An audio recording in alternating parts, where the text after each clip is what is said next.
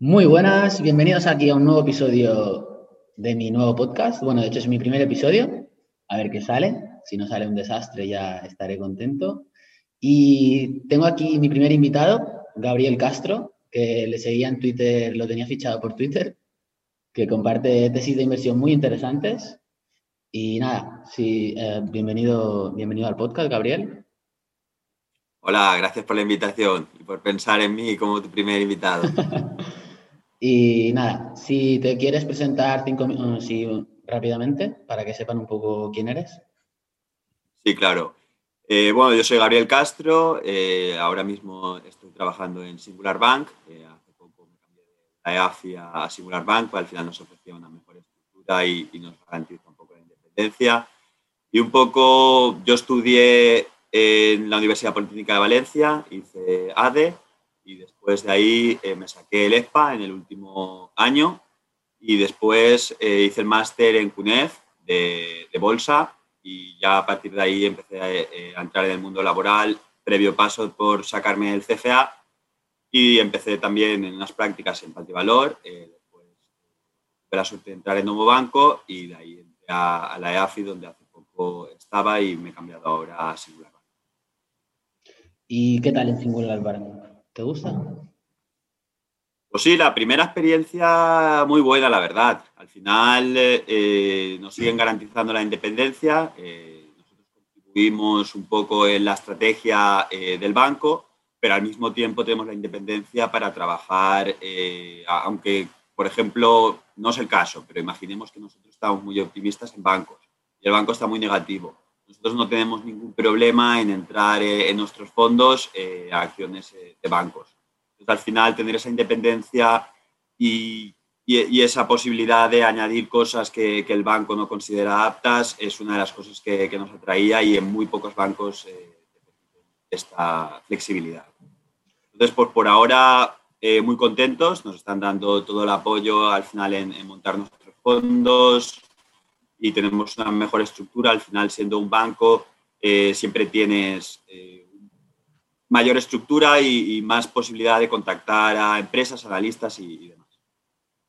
Es decir, que vosotros tenéis la libertad de, de invertir donde queráis y cuando queráis, ¿o cómo, Así es, nosotros al final eh, somos empleados del banco y contribuimos en la estrategia del banco, damos nuestra opinión pero al mismo tiempo nosotros estamos ahora eh, abriendo los, nuevos fondos que gestionaremos independientemente de, la estrategia del banco. Eh, y, puede ser incluso cosas que el banco no ve aptas para, sus, clientes. Al final es eso, tenemos una eh, garantía de que tenemos una independencia que en muchos bancos no es algo común final es un nuevo proyecto y ellos buscaban, entiendo que buscaban talento y la manera de atraer talento siendo un banco muy joven, porque el Singular Bank tiene un año, realmente y mitad del año ha sido pandemia, así que es, es prácticamente nada, es muy poco conocido, pero ya tiene, a raíz de la compra de Self-Bank, ya tiene un patrimonio importante y una estructura que me ha sorprendido. Creía que estaría más verdes de lo que realmente están, así que estoy muy contento. Muy bien. Y cuando hablas de nos dan libertad, ¿es a tu equipo? ¿A tu equipo de, inversión o como...? Sí, así es. Yo este, estoy con eh, José Ramón, que es al final, eh, era mi jefe en, en RSRAFI y mm. mi jefe en Singular Bank, al final somos los dos. Eh, yo a lo mejor estoy más en la parte de análisis pero él también está, sobre todo, de mucha experiencia en el asset allocation, en, pesos, me, debate tesis y al final eso, eh, somos dos, somos un equipo y a lo mejor en, un futuro próximo incorporamos a otro. Vale, o sea, sois dos y bueno, ya a lo mejor incorporáis a otro. Y diríamos que tu trabajo, como has dicho, eh, es más de análisis, más de análisis puro, ¿no? Y él se encarga de otras cosas, como... Sí, yo estoy más en la parte de análisis, eh, tanto renta fija como renta variable, porque al final yo considero que, el análisis es el mismo. Sabes, una empresa, los flujos, eh, sabes si puede pagar o no puede pagar un bono. Eh, y ahora mismo, pues los únicos bonos así que vemos atractivos son bonos de, de buy and hold, eh, que están un poquito estresados.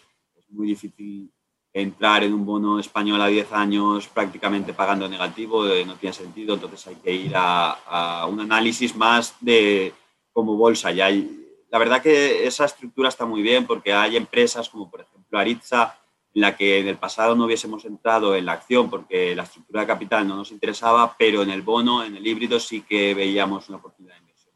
Esa flexibilidad es, es algo que yo creo que cada vez más fondos de renta variable empezarán a migrar a poder tener una flexibilidad de entrar a algunos productos que no son equity como tal.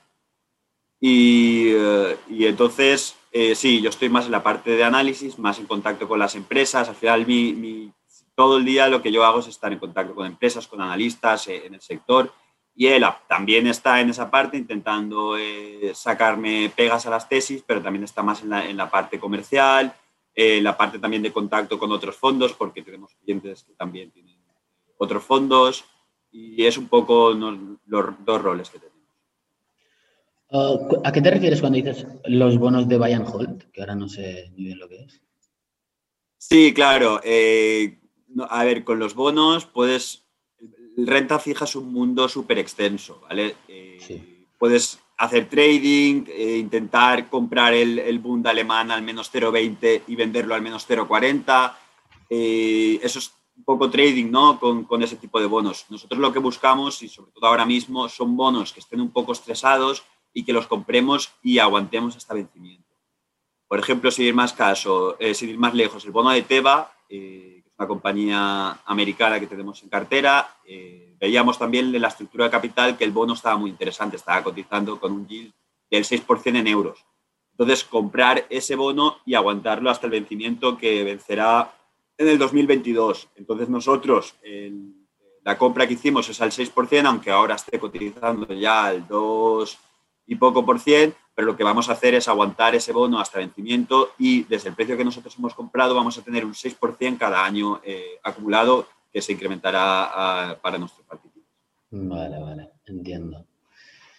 Y yo lo que me gustaría saber es cómo procedes tú antes de, de saber si, si, te interesa analizar una empresa o no. O sea, si te, si te interesa dedicarle horas al análisis o no. O sea, ¿cómo, cómo lo haces? Sí, la, la, verdad que esa es de las, eh, de las cosas más difíciles en mi trabajo, ¿no? Porque al final somos dos personas y tenemos que medir, el tiempo es valioso, tenemos que medir mucho el tiempo para saber dónde entrar, dónde no entrar, porque después de hacer un análisis de, de, de, de, varias semanas, eh, después de ver y decir, Buah, esto no, no entra ahora, aunque bueno, siempre se queda ahí en el radar Sí. Y, y, después es relativamente fácil echarle un vistazo porque hay que tener los deberes hechos para luego que en marzo, que todo el mundo se desploma, Exacto. si no tienes los deberes hechos y empiezas a comprar una cosa y luego te cae un 15%, ya te pones nervioso, ya no sabes si has comprado bien, entonces tienes que tener un poco los deberes hechos. Pero sí, es, es la pregunta más, más complicada y la verdad también, no sé, es un poco intuición, eh, también ya conocemos muchos sectores, eh, también tenemos amigos, eh, tengo amigos en el sector, depende cómo me entre la idea, si me gusta más, la apunto, eh, le voy echando un ojo. Al final, echar un ojo en resultados es relativamente fácil y te lleva 15, 20 minutos. Sin conocer del todo la compañía, te vas haciendo y luego llega un momento que se alinean los astros, por decirlo de alguna manera, y empiezas a, a dedicarle más tiempo. Pero sí, la verdad es que no hay una regla específica que se pueda decir siempre que es esto, no, es algo más eh, intuición o suerte que esta compañía te ha gustado más. Y luego evidentemente sí, cuando ya has realizado un análisis ya más preliminar eh, de varios días, sí que ya decides si de verdad eh, merece la pena seguir rascando y echarle más tiempo y seguir analizándola o se queda ahí más en el radar, un poquito más destacada porque la conoces un poquito mejor, pero sin tener eh, la profundidad suficiente. Pero, ¿tienes algún tipo, a ver, de checklist o lo que sea que digas, vale, yo para invertir en una empresa, o sea, si, hay, si no cumple algo de esto, ya la elimino de mi, o no, o no tienes nada de eso? A ver, al principio cuando empecé te diría que sí. Te diría que había un checklist eh, muy concreto y si no se salta, y si se saltaba una cosa, una pata, no entraba pero a medida que ha ido evolucionando he ido evolucionando, he visto que al final no hay que ser tan eh, talibán en, ese aspecto porque que no cumpla todo, que no cumpla todo no significa que no sea una buena oportunidad de inversión. Eh, sin más lejos, por ejemplo, eDreams, eh, que la compramos en el 2018, si no recuerdo más, mal, no cumplía un par de cosas, pero era una oportunidad de inversión que consideraba muy buena en ese momento. Al final, eDreams tenía un problema de deuda, pagaba unos intereses bestiales y sí que veíamos, y además la compañía nos lo había transmitido y también algunos brokers colocadores, que era posible que se financiase más o menos la mitad. Entonces no era un modelo de negocio que nos atrayese, tenía problemas en el circulante, eh, tampoco tenía moat, tenía competencia por todos lados, pero al final iba a doblar su beneficio eh, simplemente por una refinanciación que el mercado, eh, que era posible. Entonces, evidentemente en este tipo de apuestas de alguna manera metemos menos capital, no tenemos porcentaje elevado, pero por ejemplo en eDreams doblamos en tres meses. Eh, o sea, que, son muy rentables, no significa que, no cumplas esa checklist o esos eh, pilares que le pides a todas las empresas, porque si nos ponemos ahora duros, prácticamente lo que le pedimos a las empresas lo cumple una o dos compañías en la cartera. Es que es imposible encontrar una compañía con ventajas de competitivas fuertes, una tendencia estructural, eh, bien gestionada, eh, con eh, retornos sobre el capital sostenibles porque tienes un mode, un pozo suficientemente férreo y entonces retornos sostenibles en el largo plazo y además barata. Es, es, es, imposible. Yo creo que ahora mismo en cartera y sin, sin deuda, bueno, sin, sin, deuda excesiva, porque al final la deuda yo es una cosa que creo que que se está demonizando injustamente. La gente, ah, si tiene deuda no la miro. La deuda es buena para, para las compañías, para obtener unos retornos eh, mayores. Lo que pasa es que la deuda controlada, cuando se empieza a descontrolar es cuando es el problema.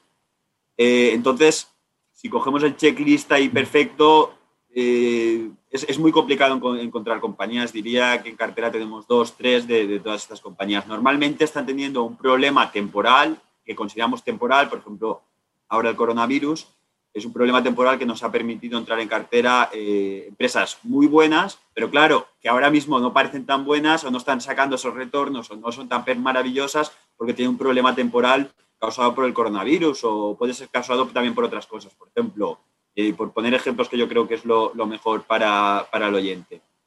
Fraport.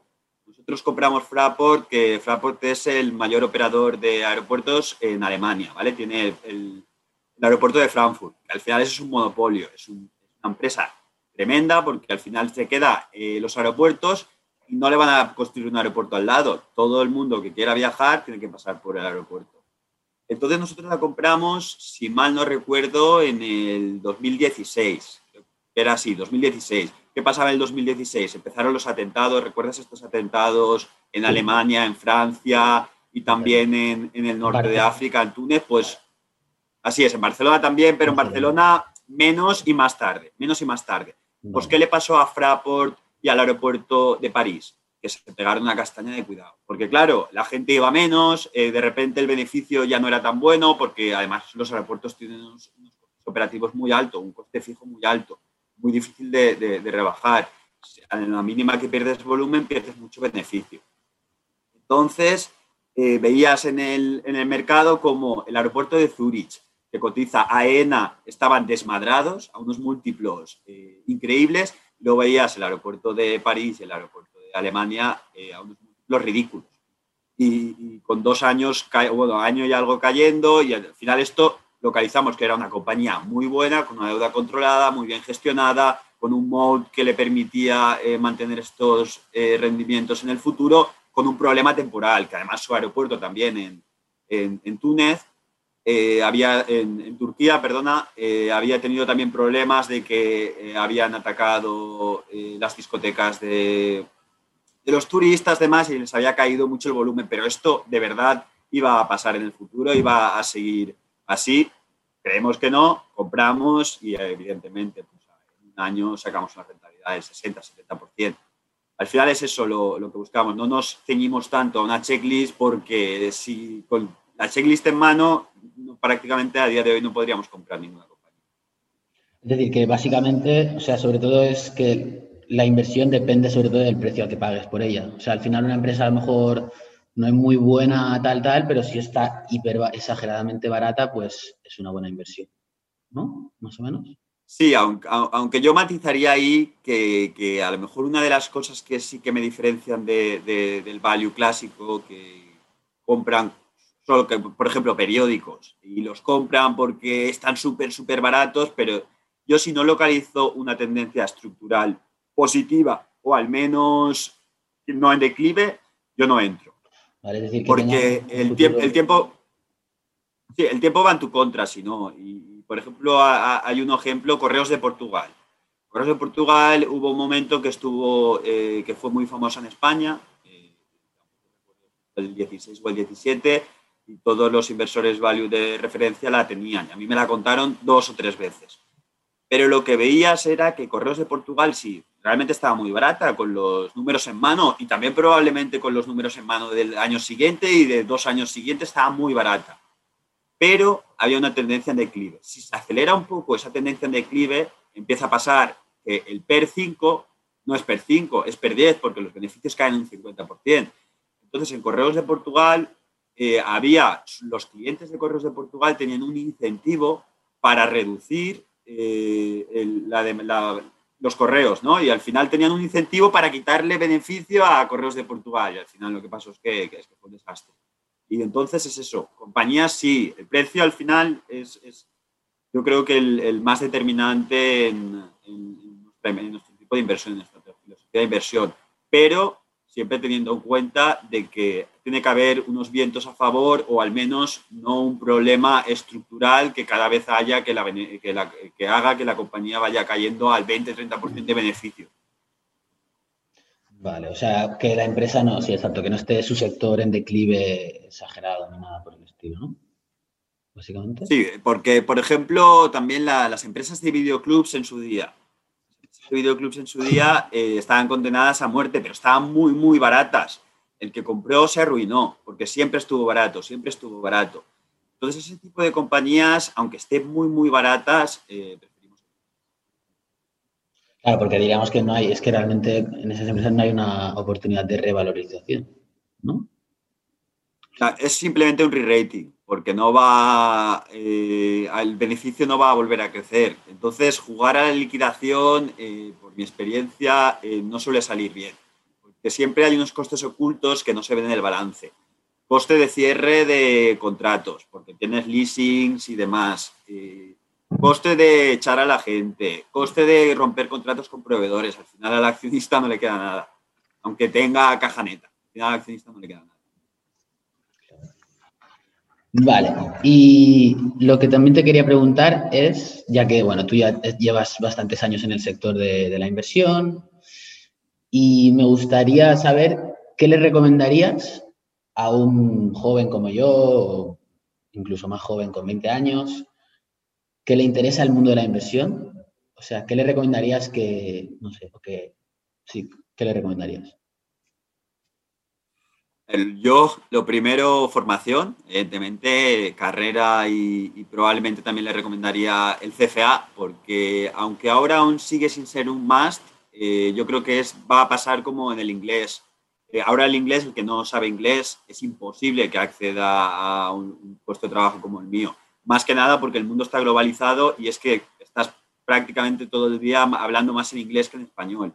En la época de nuestros padres, al menos de mis padres, eh, el inglés era optativo y diferencial. El que tenía el inglés eh, accedía al puesto de trabajo un poquito mejor, aunque realmente tampoco utilizas el inglés en su día a día.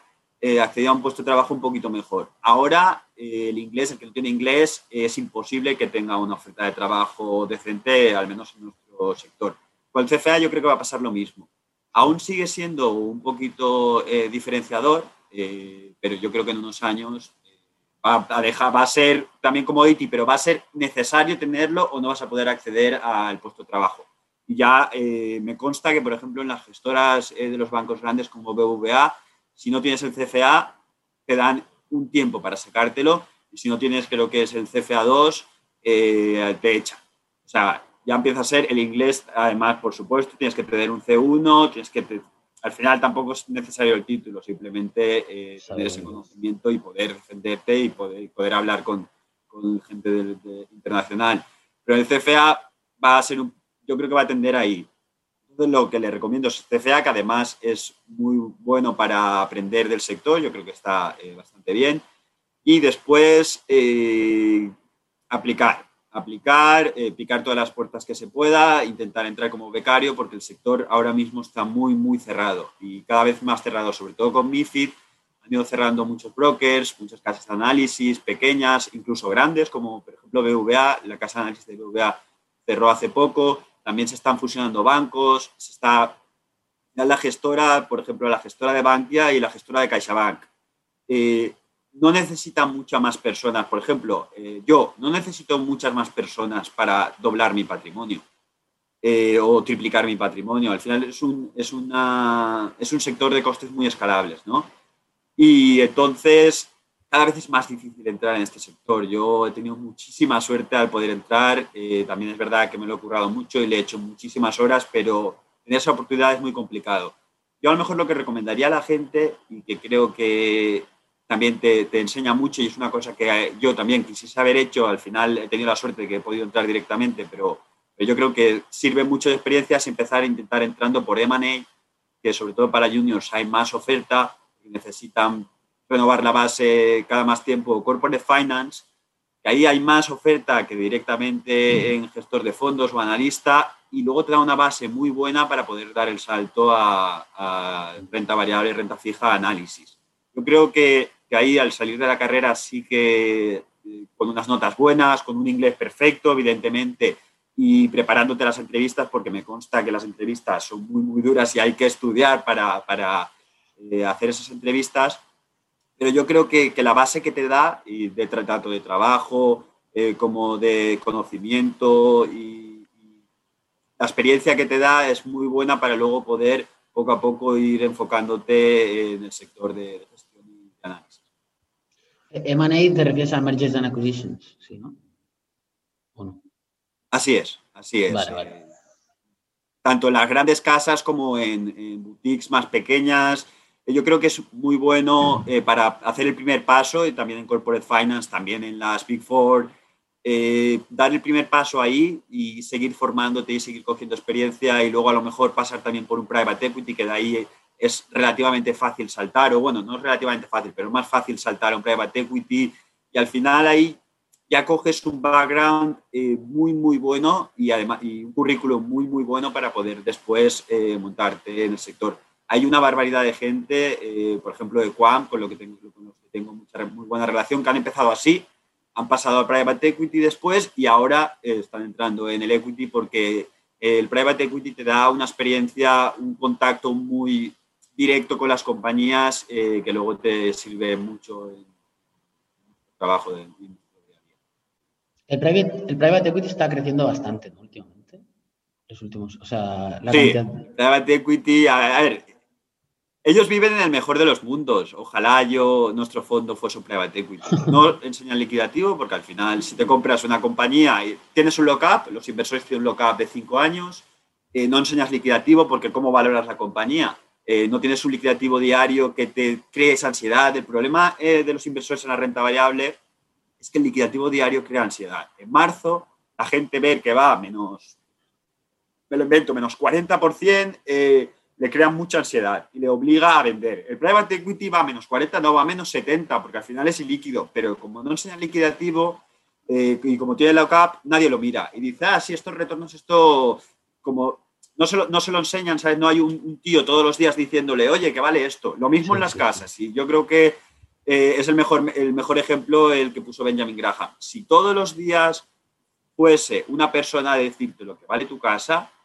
te, te volverías loco al final. Porque dirías, hostia, la casa antes me la compraban por 400.000 euros y ahora me la están comprando con 200.000 euros. Te crearía una ansiedad, como no lo sabes ni te interesa, eh, entonces estás muchísimo más tranquilo. En, la renta variable, eh, lo que nos diferencia del, del private equity es esa presión del liquidativo diario, del no poder caer en un día, del no, porque si no el cliente ya te está eh, apretando, porque al final es muy difícil que los clientes, que los partícipes comprendan al 100% una tesis de inversión como tú la conoces. Entonces tú estás muy tranquilo en algunas compañías eh, que se mueven mucho, por ejemplo, por poner un ejemplo, en Golar, yo en Golar estoy muy, muy tranquilo, he dedicado muchísimas más horas a, a Golar que al CFA, he llegado a un conocimiento muy, muy amplio. Entonces, si cae un 10% en un día, que es una cosa que hace eh, muy fácil, porque últimamente tiene mucha volatilidad, el cliente lo percibe como riesgo, lo percibe como, buf, aquí esta compañía va a quebrar, esto es un desastre, esto no sé, porque no conocen de verdad la compañía y lo único que ven es el liquidativo. Entonces, esa es la envidia que yo tengo a los private equity. No está ahí Mr. Mr. Market molestando, molestándoles. Así es. Entonces, hay, o sea, los clientes de los, o sea, los clientes se preocupan, o sea, cuando bajan, cuando bajan, cuando vienen malos tiempos, se, preocupan, os contactan. Sí, al final, eh, cuando va bien, nadie te pide explicaciones y todo es perfecto, da igual en lo que estés invirtiendo. Y cuando va mal, eh, todo el mundo empieza a decir, oye, eh, ¿por qué no estáis en Amazon? Amazon es clara, no sé qué. Y, y entonces te toca hacer una labor eh, un poco más eh, intensa que gracias a Dios, y es un poco la suerte que yo tengo, eh, me hace un poco de barrera a mi jefe y prácticamente lo, lo, hace todo él, él lo explica todo él, y eso me libera también mucho porque no es lo mismo tener los clientes, los partícipes todos los días, bueno, no todos los días, pero cuando van mal las cosas, también apretándote a que tengas una barrera y que te filtre lo que te tenga que filtrar. Y al final te, te da una, eh, mayor tranquilidad y para poder hacer tu trabajo. Una de las características más importantes eh, en este trabajo es estar tranquilo, poder trabajar con tranquilidad y no tener esa presión que te, te lleve a, tomar malas decisiones como vender en mínimos o vender una cosa en la que confías mucho simplemente porque no, no está terminando de salir, te está moviendo mucho y, y tienes una presión externa muy fuerte. Entonces sí, pero sí que es verdad que evidentemente hay que dar explicaciones cuando las cosas van mal y yo creo que al final la suerte que tenemos es que nosotros no, no hemos sido agresivos creciendo, no hemos publicitado nuestros fondos, eh, solo cuando me han obligado he tenido que decir eh, qué fondos gestionamos, qué fondo, bueno, antes asesorábamos, a partir de, de, ahora cuando los tengamos en Singular Bank los gestionaremos. Y entonces tenemos unos clientes que realmente son de largo plazo, eh, que realmente confían en el proceso de inversión, eh, que se creen las tesis, que le explicamos las cosas porque salen bien, porque salen mal, pero que de verdad tienen esa confianza en, nuestra figura para tener la tranquilidad de darnos el tiempo necesario para que esos resultados se vean reflejados en el liquidativo. Claro.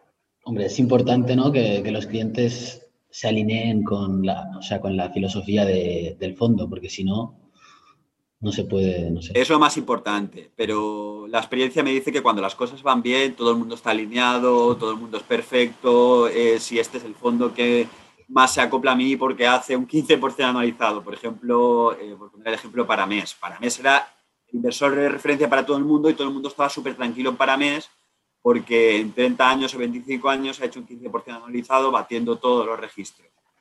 Ahora ya nadie está tranquilo con Paramés, Paramés no tiene ni idea, como uno ve lo de Amazon, todos son críticas a Paramés, o sea, es eso. si no controlas de verdad tu base, puedes tener un problema. Paramés no lo tiene porque al final ellos tienen, eh, sigue teniendo la reputación y la figura, porque es único en España o prácticamente único, pero otros más pequeños fondos eh, han tenido que cerrar, yo lo he visto, porque al final si te quitan el dinero, el dinero no es tuyo. Eh, tú, estás de paso, por decirlo de alguna manera, y si pierden la confianza en el gestor y te quitan el dinero, se acabó eh, el trabajo. Y yo lo he visto en, varias gestoras que, están teniendo problemas para seguir o que han tenido que cerrar. Vale, entonces también te, quería preguntar, eh, para gente que, que, analiza en su casa y no tiene contacto con las empresas, ningún tipo de contacto, ni con analistas, ni nada por el estilo, es decir, ¿qué fuentes, qué fuentes son las más útiles para ver información de las empresas? Bueno, obviamente está su annual report, pero si hay otras fuentes interesantes que se puedan usar. Hoy en día en Google eh, prácticamente encuentras todo. Si buscas bien eh, en Google encuentras análisis de, analistas muy buenos, eh, sectoriales, encuentras todo. Pero si no, las compañías en sus, en sus calls o, los Capital Market Days que suelen hacer dan muchísima información muy buena.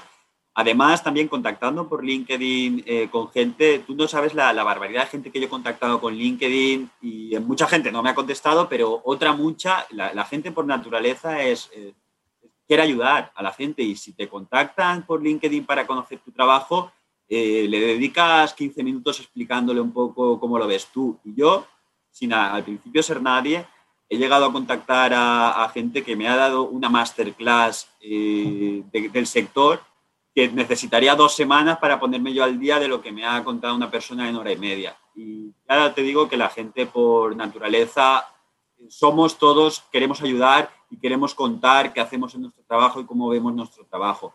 Así que LinkedIn, Twitter, también en Twitter encuentras muchísimos análisis muy buenos, eh, hablando por privado. No, no hay que tener vergüenza de, aunque no seamos nadie, de hablar por privado a la gente. La mayor parte de la gente te contesta, incluso eh, gestores que, yo, yo pensaba, este tío no me va a contestar en la vida, o llamándoles, eh, por ejemplo, en, el caso de algunas compañías que tenemos en cartera, he llamado gestoras y he dicho, cuando estaba en una EAFI, que no era ni banco, ahora con la estructura de bancos es, es algo más fácil, ¿no? He llamado a un gestor que gestiona 3.000 millones y bueno, no me la va a coger ni de coña. Y me ha contestado el propio gestor, y me ha contestado el propio gestor y hemos tenido una conversación de una hora y media, visto que yo era válido y tenemos la relación eh, ahora mismo. O sea, lo primero que yo recomiendo es no tener vergüenza, echarle un poquito de cara, eh, evidentemente demostrar que, tienes ganas, ilusión y que tienes algo de conocimiento y si lo haces eh, te va a dar feedback muy rápido. Luego con en, las conferencias, eh, sobre todo los Capital Market Day, dan muchísima información y en los, las fuentes siempre suelen salir de McKinsey, no sé qué, no sé cuánto. Si lo buscas en Google ya ese informe está disponible y al final yo cuando no estaba en gestión, eh, no tenía esa facilidad para acceder a analistas, siempre lo he hecho así y he encontrado muchísima información. Y tú cuando analizas una empresa, ¿qué porcentaje dirías que lo miras, eh, o sea, qué porcentaje de tiempo o de información sacas de los annual reports y qué porcentaje de información sacas de, otros sitios? De los annual reports cada vez eh, más cuantitativo todo más, el cualitativo, eh, cada vez más también tú haciendo tu propio análisis, entrando en la web, eh, preguntando a, clientes suyos, por ejemplo, en el caso de PAX. Eh, pues al final del annual report solo puedes sacar retornos sobre el capital, cuánto free cash flow que ha generado, todo cuantitativo, pero te pierdes el cualitativo. ¿El cualitativo cómo lo consigues? Pues contactando a la distribuidora en Europa de, los datáfonos de PAX, contactando a clientes, escribiéndoles. Muchos no te contestan, evidentemente, pero otros muchos sí. Contactando a Brasil, contactando al, que además es público, al, al, research por referencia del sector, que es de, Nielsen Report. Entonces, preguntándoles a ellos, al final así consigues más el cualitativo, probando tú mismo el, producto, eh, hablando con el del supermercado que tiene la terminal de packs en Tailandia, preguntándole si se queda muchas veces pillada, sino al final así consigues eh, el plus cualitativo que al final es prácticamente más importante que, el cuantitativo. Así que lo que es el annual report en sí, eh, a lo mejor 35% de, de los datos para formarme la idea de la compañía eh, es lo que extraigo y el resto es hablando con unos, con otros, probando yo mismo el producto, leyendo eh, foros de gente que hay muy buena, de que no se dedica a la inversión ni nada, se dedica a, por ejemplo, en Ocado, que es una compañía que también tuvimos en cartera. Eh, era una compañía de supermercados online, inglesa, que ahora ha pegado el petardazo porque, claro, todo el mundo quiere tener su canal de distribución online porque estos no tienen supermercado físico. Simplemente tienen eh, los warehouse, ¿no? que se llaman en Inglaterra. Entonces, no nos dejaban acceder a ver qué tecnología tenían esos. Ningún inversor podía. Eh, de hecho, cuando entramos nosotros en el 2016, era la segunda compañía con más cortos de Europa. La primera era Día. Y mira cómo ha acabado Día. O sea, la segunda era Ocado ahí entras con mucho riesgo porque hay un 20%, 20 y algo por ciento del market cap en cortos que deberían de saber algo más que tú, pero la compañía es que no daba detalles. pero sí que había mucha gente de blogs, de foros muy buenos, eh, de, blogs más, más que foros, eh, muy populares que les habían dejado ir, hacer dos fotos solo porque no te daba mucha información y lo que contaban ahí, y además contactando también con ellos, lo que contaban ahí era realmente diferencial y valía la pena estar en esa compañía a pesar de no ser la típica compañía value y de caerse en tres o cuatro cosas de la checklist que tengo, ¿no? Al final, eh, pues esa compañía la compramos a 250 peniques y ahora está a 2.700. Evidentemente vendimos muy pronto porque también que no, que no den la suficiente información eh, imposibilita que te haga realmente los números de qué retornos van a obtener, de qué ya, ya, a un precio ya no te sientes cómodo con ella. Entonces, digamos que es muchísimo trabajo de buscar de muchísimas diferentes fuentes de información, ¿no? Al final, para poder hacerte una idea real de cómo esta compañía funciona, de, para entender de verdad la compañía y sentirte cómodo con la inversión o con la decisión que tomes. Yo cambiaría yo cambiaría la palabra análisis por la palabra investigación. Investigación. Eh, porque al final es una investigación completa del sector, de, todo. Y es súper importante intentar contactar con alguien del sector si no sabes tú del sector, porque al final te toca. Sin ir más lejos, eh, un ejemplo que, pongo, en 2018 eh, tuvimos una reunión con los CEOs de las tres mayores eh, constructoras de España. Metrobacesa, AEDAS eh, y Neynor Home. Bueno, y creo que había una cuarta, no, recuerdo bien. Una conversación con ellos, un pequeño de inversores y ellos. Eh, salí de la, conversación diciendo, ¡buah! Esto es un chollo, aquí hay dinero para aburrir, esto, porque te lo vendieron de una manera que, porque al final siempre hay, en una tesis siempre está el, el caso optimista, el caso pesimista y el caso neutral. Y al final, el CEO, no porque te quiera mentir, sino porque él cree en su propia película, ¿no?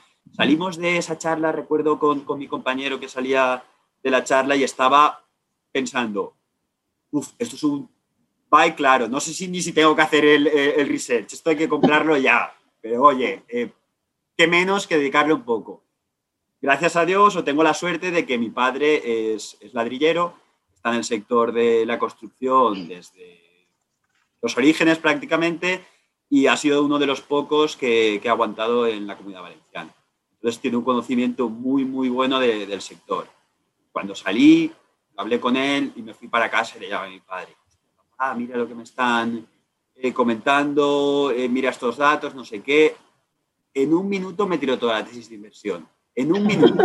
Porque al final todos los datos que me habían contado eran todos verdad, verdad que se hacían un millón de viviendas en, el, pico de la crisis en 2007, pero que ahora el mercado estaba últimamente haciendo 300.000 viviendas.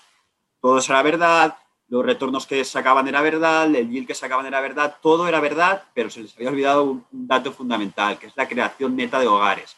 Es decir, por ejemplo, si ahora tú eh, te independizas, creas un nuevo hogar eh, si te vas, eh, luego tus hijos se independizan, crean un, nuevo hogar. Y por contra, el que vuelve a, su casa es una destrucción neta de hogares, ¿no? Entonces, la demanda sostenible está basado en eso. Si no, está basada en especulación o en inversión extranjera. La demanda basada en inversión extranjera de los alemanes comprando pisos turísticos o de chinos comprando para, o, las grandes corporaciones comprando para especular, eh, no sostenible la demanda en los últimos años de 300.000 sí que era verdad que estaba ahí, pero era toda especulativa. No era creación neta de hogares. La creación neta de hogares, que además publica los datos el Banco de España, iba a ser de 50.000 durante la próxima década.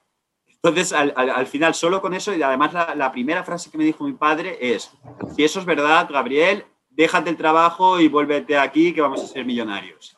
o sea, que, era imposible que, que se cumpliese eh, ese aspecto, porque evidentemente también porque la competencia ahora, al final todos están mal viviendo. La empresa de mi padre hasta este año creo no, no ha hecho beneficios desde, desde la crisis. se, ha quedado muy restringido eh, la competencia, al final hay solo tres, es imposible eh, de Madrid llevar los ladrillos a Valencia, entonces si, si haces obra nueva en Valencia tienes que pasar por mi padre o por los dos, tres competidores que quedan, ¿no? Entonces si se iba a incrementar tan fuerte y iba a ser tan duradera la, obra nueva, pues entonces al final se tenía que distribuir entre los que había. Por eso eh, es muy importante contactar con gente del sector que sabe más que tú, porque es imposible saber de todos los sectores pero ellos sí que saben de su sector y te dan su opinión. Y luego vas a ese, y ese puede estar equivocado, pero también hablas con otro que te dice lo mismo o diferente, y luego hablas con otro que te dice lo mismo o diferente. Y yo creo que, que más o menos todos tenemos una red de contactos con la que un amigo del amigo o el cuñado de tu amigo eh, te, puede, te puede dar un speech de una hora o quedar para tomar unas cervezas y explicarte en profundidad ese sector. Por eso es tan importante. Eh, si el sector no lo conoces, que es evidente que, que no podemos conocer todos los sectores, hablar con gente que realmente esté en el sector y a partir de ahí tú también seguir investigando y seguir formándote tu idea. Me gusta eso de contactar a la gente e intentar buscar como diferentes opiniones dentro de, del, sector para luego, o sea, escuchar diferentes opiniones y hacer luego tú tu propio juicio lo más objetivo posible. Es algo que pinta bien. Sí, luego los números ya los haces tú. esta gente te va a decir por dónde va el sector, cuál es la, quién es el mayor competidor, quién está creciendo más, y luego los números evidentemente ya, ya los tienes que hacer tú. Eh, por ejemplo, también otra compañía, por poner ejemplos que yo creo que es lo que más eh, nutre al oyente, en Teva, que es la mayor compañía de genéricos en Estados Unidos. ¿Qué, sabemos nosotros de, medicina? ¿no? Eh, muy limitados. Pues tenemos la suerte de poder contactar con uno de los de, FAES que sabe muchísimo, muchísimo del sector. Y es un tío que, le gusta además eh, todas las compañías y se sabe el pipeline de, de, Teva y sabe por dónde va, si los biosimilares que van a triunfar, que no van a triunfar, que no sé qué. Y ya con esos datos te haces tú un análisis cuantitativo, porque él evidentemente no sabe, eh, te, da una idea, pero no sabe llegar hasta el, el, beneficio neto o hasta el free flow y a partir de ahí ya sacas si de verdad vale la pena estar ahí o, si no vale la pena estar ahí. Pero es fundamental eh, hablar con gente que conozca bien el sector y no fiarte de, un poco si la empresa está subiendo, eh, ah, esta empresa será buena porque está subiendo. No, no puede ser que todo el mundo esté equivocado. No, no. Yo he visto eh, muchos errores de inversión de gente complaciente comprando una empresa porque la bolsa subía y ah, es fácil entender el sector. No, no es fácil entender el sector. El sector ese es muy difícil y está subiendo porque, porque sí, porque todo el mundo está así. Pero en el momento en que tiene dos trimestres malos, esa compañía desaparece. Claro, al final hay que intentar tener un pensamiento independiente, ¿no? O sea, tu propio, tu propio análisis, no dejarte llevar por lo que esté pasando, lo que diga la gente. Y yo quería, aquí, esto, esto es algo que a mí me, que a veces pienso, que es Twitter. Twitter está muy bien por, porque hay buenos análisis, bueno, se puede aprender mucho en Twitter, pero a la vez creo que te puede mm, perjudicar a la hora de tener un pensamiento independiente, porque muchas veces a mí lo que me pasa es, sigo a muchos, bueno, muchos del mundo de inversión y digo, vale, esta gente sabe más que yo, obviamente. Entonces ya veo lo que dicen ellos y digo, ah, bueno, si lo dice él, pues ¿quién soy yo para pensar otra cosa? Entonces, ¿cómo, ¿cómo crees que Twitter afecta incluso a profesionales como vosotros? ¿Cómo afecta a vuestro, a vuestra, a vuestro análisis?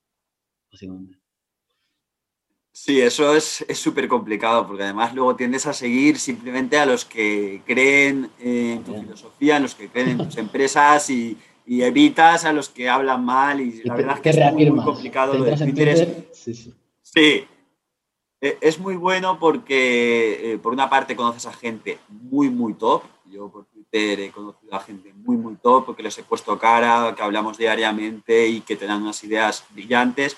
Y por lo contra, eh, también es, es, eso, que un poco te reafirma y te hace más caer en el error, porque si la tesis es errónea, te, como te, te, da, te da más seguridad en una cosa que realmente no, no es correcta. Al final, tienes que intentar seguir a los dos mundos eh, por ejemplo, eh, hay inversores con los que yo difiero completamente en su estilo de inversión, por ejemplo, uno que se llama Puru, eh, que es super growth, pero no, esto no es growth, es, a un nivel estratosférico, que si una compañía crece un 10% ya no le gusta, y da igual, le da igual el múltiplo, pero me gusta ver sus razonamientos, entender qué está pensando, al final tienes que intentar también seguir a la gente en la que tú no, no, o sea, que tu filosofía de inversión choque más para tener esas dos visiones del mercado y para ver dónde realmente tú te estás equivocando y, dónde están acertando ellos y mejorar cada día como, como inversor.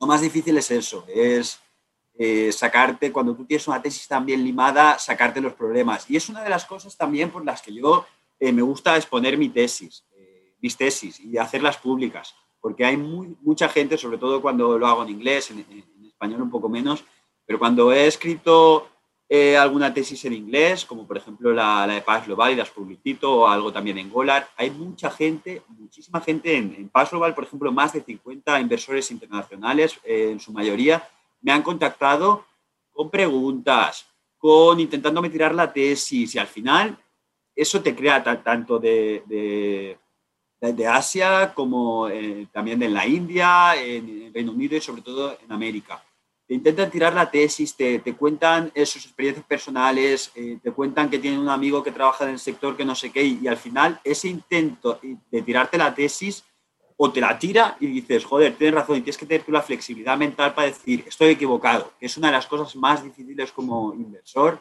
y que cuesta, además cuesta mucho dinero. Eh, tanto reconocer que estás equivocado y que, y que luego la acción suba, que eso te mata, como no reconocer que estás equivocado y que la acción no pare de caer y caer y caer.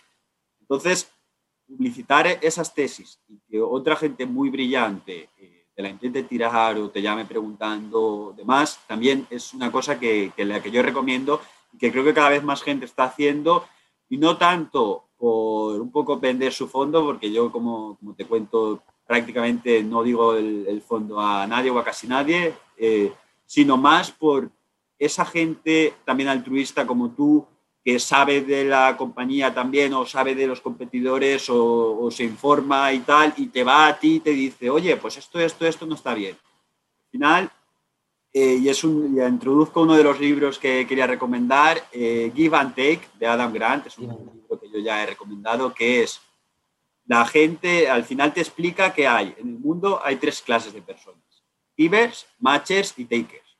Los givers es gente altruista que, un poco creo que, me, creo que me considero ahí, que, que, da sin esperar nada a cambio. La información, doy las tesis, eh, ayudo a, la gente. Si tú ahora te interesa, por ejemplo, también unas prácticas y yo sé en un sitio en el que están buscando prácticas, intento ponerte en contacto.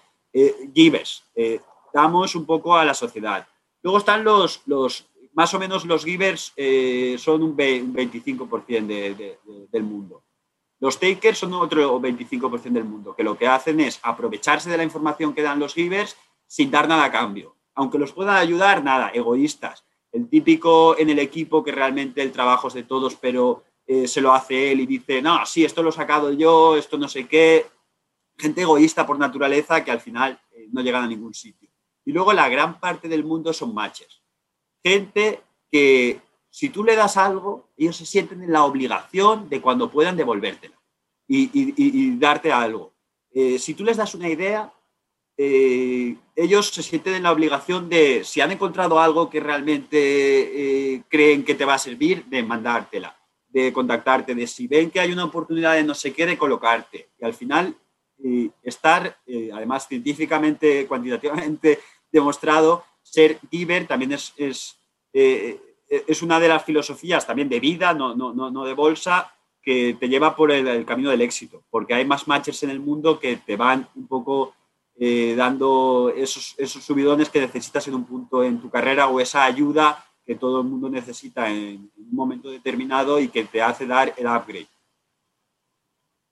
Parece, parece interesante la idea esta del libro. Y, o sea, yo lo que me estoy... además es muy fácil de leer, no, no, dime, dime. Sí, que, es muy fácil de leer, muy corto y que, lo recomiendo. La idea fundamental es esa, pero sales de ahí queriendo ser mejor persona. Ese es el objetivo de leer al final, un poco, ¿no? O sea, ser mejor persona. Y la idea que estoy cogiendo de, al final, en la buena, que ya la tenía un poco, pero que para ser un buen inversor, mm, al final sí, puedes saber muchísimo de, de empresas o de finanzas o de lo que quieras, pero necesitas, uno, importante, no tener mucho ego, creo. O sea, tener el mínimo ego posible, aunque complicado y controlar tus emociones, o sea, que no poder controlar tus emociones al final.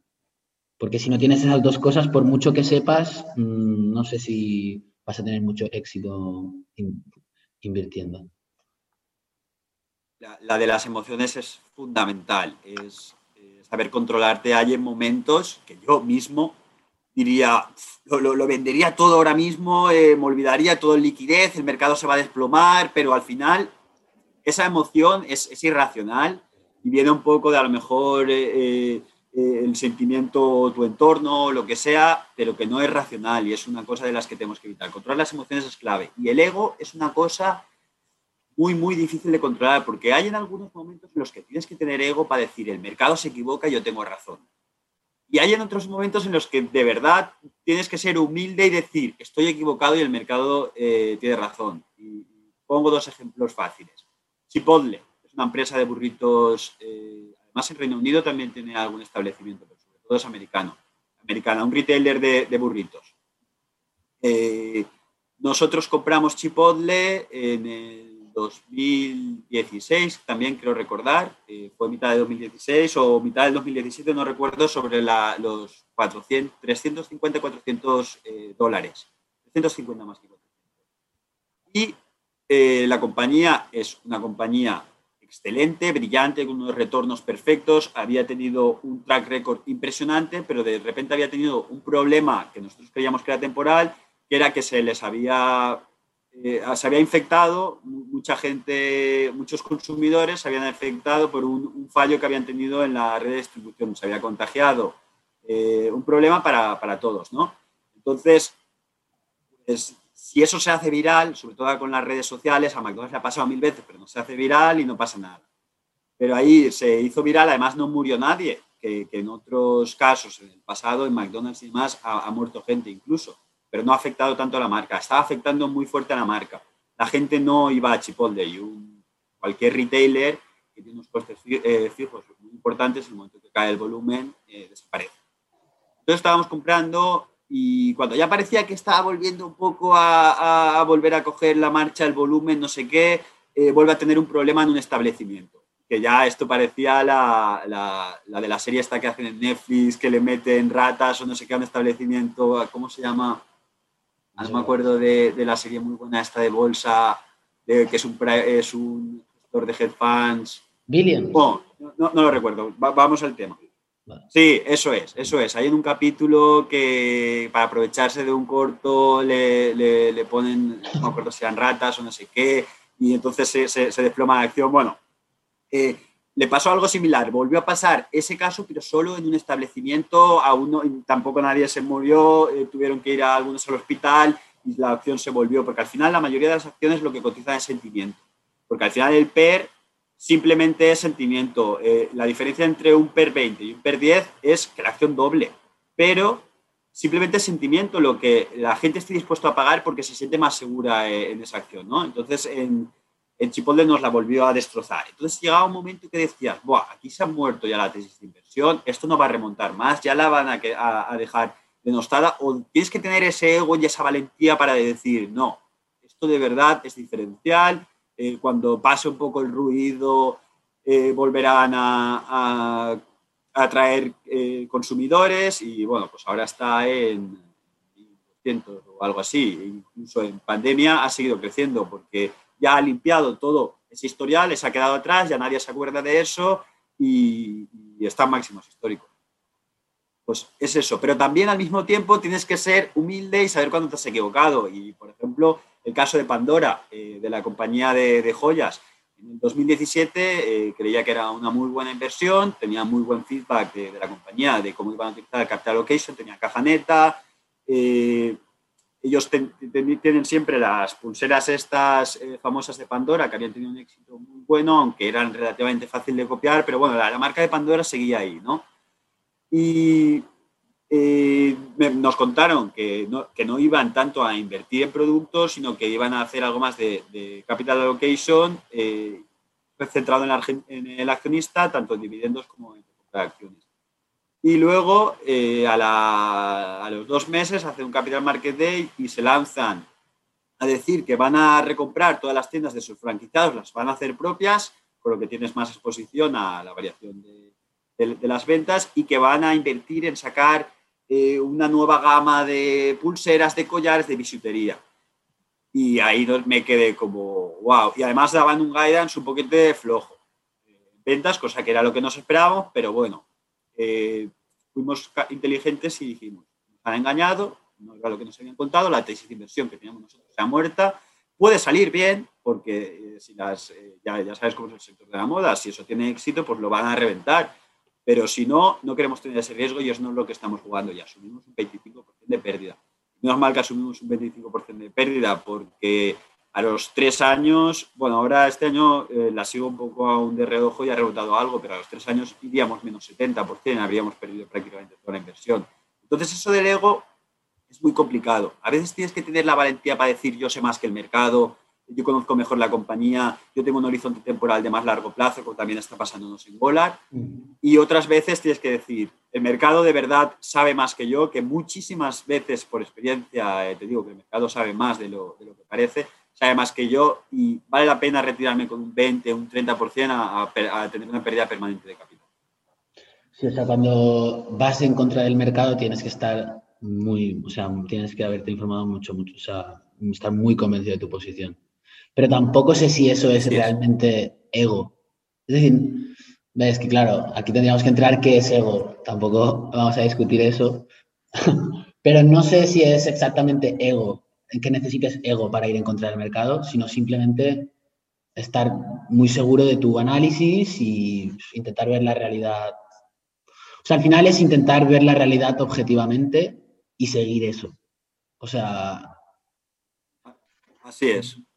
Sí, pero necesitas un poco de, ego, de confianza en ti mismo, autoestima, como, quieras, como, quieras llamarlo, para, por ejemplo, ahora tener inversiones value en un mundo donde eh, en los últimos dos, tres años eh, estamos flat, desde el 2016 más o menos estamos flat y el Nasdaq prácticamente ha, doblado. Y entonces tienes que tener ese pensamiento independiente, esa autoconfianza en tus acciones, eh, en tu trabajo, eh, evidentemente le das tres vueltas más de las que le hubieses dado si, si, van bien las cosas, ¿no? Pero cuando llegas a ese nivel de detalle, tienes la suficiente confianza de que, vale, en algún momento volverá a estas acciones porque estas acciones realmente, eh, estas empresas realmente están eh, mejorando día a día y en algún momento va a pasar. Entonces tienes que tener pues esa confianza de que cada día te diga el mercado, estás equivocado, y, caiga, y caiga, y otra vez, y, vuelva a monopolizar eh, con Pax Global, porque hace poco hice el vídeo y lo expliqué, en Pax Global, cuando, desde que tomamos la primera posición hasta este año no hemos tenido beneficios, la tomamos en 2017. Y la compañía presentaba unos resultados eh, muy buenos, hablaba con competidores y les estaban haciendo daño, hablaba con clientes y les estaba gustando mucho, la compañía cada día valía menos. Y era un poco como, bueno, el, el mercado cada vez la preseaba a un precio menor, la compañía cada día valía más, que hay que diferenciar entre valor y precio. Pero tienes que tener la, confianza en tu trabajo eh, de decir, no, yo compro más porque el mercado está equivocado. Empieza a pasar que este año, que en plena pandemia y demás, pues, tanto el año pasado como este año, pues ha empezado a, subir fuerte en bolsa, aunque aún creo que le queda muchísimo, pero, pero es eso, ese trayecto eh, de estos tres años se pasa muy mal. Te pasa muy mal porque todos los días, además algún amigo que también te dice, oye, aquí qué está pasando, esto, pues que mira, yo creo que es que realmente eh, vale más, pero es que no sé, el mercado no lo está viendo, oye, a ver si esto no lo va a ver en la vida, a ver si es un fraude, a ver si, bueno, te empiezas a pensar, te empiezas a montar todo tipo de películas. Y yo creo que la frase de Álvaro Guzmán es la que mejor resume esto. Eh, value investing eh, no es más que muchos años con cara de tonto y un año donde eres el gurú al final eso es lo que, lo que pasa cuando vas a encontrar el mercado, que llevamos unos años, en value, en, valor, es de, tienes cara de tonto, no sabes lo que estás haciendo, te estás perdiendo eh, el, nuevo mundo esta vez es diferente porque esto es todo disruptivo, que toda la, toda la vida siempre ha sido disruptivo todo el mundo, o sea, desde nuestros padres, desde nuestros abuelos, preguntarle a vuestros abuelos cómo vivían. El mundo está en, constante evolución, no, no es algo nuevo. Entonces, tener e, e, esa independencia para un poco poder remar en contra de lo que todo el mundo te está empujando, eh, necesitas tener, no sé si llamarlo ego o, confianza en ti mismo, en tu trabajo y pensamiento independiente. Sí, claro, porque está, también hay que saber controlar el miedo este de, de, ¿cómo se dice? Es que ahora me sale fear of missing out, de perderte las subidas, ¿no? Ese también es muy complicado de, de aguantar, es verdad. Es muy, muy complicado, la verdad, ver cómo eh, hay empresas que crees que, su negocio es débil, porque además yo, yo, me las he mirado, eh, me he mirado todas las FAM, he mirado eh, muchísimas compañías de fuerte crecimiento, por ejemplo, Pelotón, que es una compañía que también ahora está súper de moda y está, no me acuerdo a la barbaridad de veces, ventas que está, y crees que el modelo de negocio que tienen no es tan fuerte, o sea, a ver, no es malo el modelo de negocio, pero no es tan fuerte como el mercado lo está valorando, pero claro, no para de subir eh, cada día. Entonces es un, es, que eres, es que no sabes ver nada, es que eres tonto eh, completamente, ¿no? Y ese, ese miedo a, realmente estar equivocado y al por qué no seguir a la tendencia, porque yo compro hoy y es que a las tres semanas llevo más 20%, es, es un poco lo, lo, que está pasando en ese tipo de, de valores. Mientras otro tipo de valores eh, suben cuando publican resultados, porque los resultados son muy buenos, porque están yendo bien, pero luego se quedan aburridos y parados y ahí, ahí mueren. Mientras lo otro todos los días, 5, 6, 7%. Y es cuando sí que es verdad que el negocio les está yendo bien, pero el mercado está sobre reaccionando a extrema de Como que la disciplina emocional al final es muy importante. ¿Y tienes algún, algún no sé, algún hábito, algún algún ejercicio que haces cuando te encuentras hablándote en tu cabeza alguna vocecita de, estas de emociones irracionales, haces, ¿cuál es tu reacción? Eh, yo normalmente ahí no tomo ninguna decisión. Deja pasar los días, la cabeza o al menos mi cabeza, yo creo que la, prácticamente todas las cabezas le sigue dando vueltas. Y tú parece que no estés pensando en eso y estás durmiendo y le sigue dando vueltas. Y de repente un día eh, te encuentras con la, con la, idea más clara. Eh, ir a correr también eh, funciona porque parece que no estés pensando que no sé qué, pero al menos mi cabeza sigue machacando el tema, sigue machacando el tema y, lo, lo mira desde todos los ángulos. Al final eso es la, la mayor de, las virtudes. Dejar el tema y darle un tiempo. No, eh, ser, no, querer reaccionar inmediatamente. Al final da igual si reaccionas hoy que en una semana. Normalmente en la mayoría de los casos no te va a cambiar nada. Incluso un mes no te va a cambiar nada. Y ese grado de maduración te va a salvar de, muchísimos. No, no, tener esa necesidad del fear of missing out que, que has dicho tú, el FOMO, eh, de, lanzarte ya porque como que te lo estás perdiendo, como cuando yo salí de, la reunión ¿no? con, las constructoras, que tengo que comprar ya. No, no. O sea, dale un tiempo, madura la idea, investiga más, habla con gente, eh, habla con otros que piensen así, habla con otros que piensen en contra. Eh, déjale a tu cabeza que, que lo hile todo y luego tomas la opinión, que por un mes no te va a cambiar la vida. Y si compras un 10% más caro y, y crees que ya no tienes que comprar, es que no tenías que comprar, porque si vas a por un 10% no vale la pena eh, comprar una compañía o vender una compañía. Pero cómo, o sea, tú cómo sabes, bueno, a ver, supongo que, ¿cómo sabes que ya tu cabeza tiene la decisión bien tomada y no es por, no es por emociones, sino por, porque ya están los deberes hechos, hemos mirado todo tal, y si esto es una buena inversión o esto es tal es eh, algo que, no sé, que al final de repente un día te tienes más confianza o menos confianza en, tu primera creencia. También eh, es, fácil poner una hoja pros y contras, cosas a favor, cosas en contra, un poco también para todo en la vida, ¿no?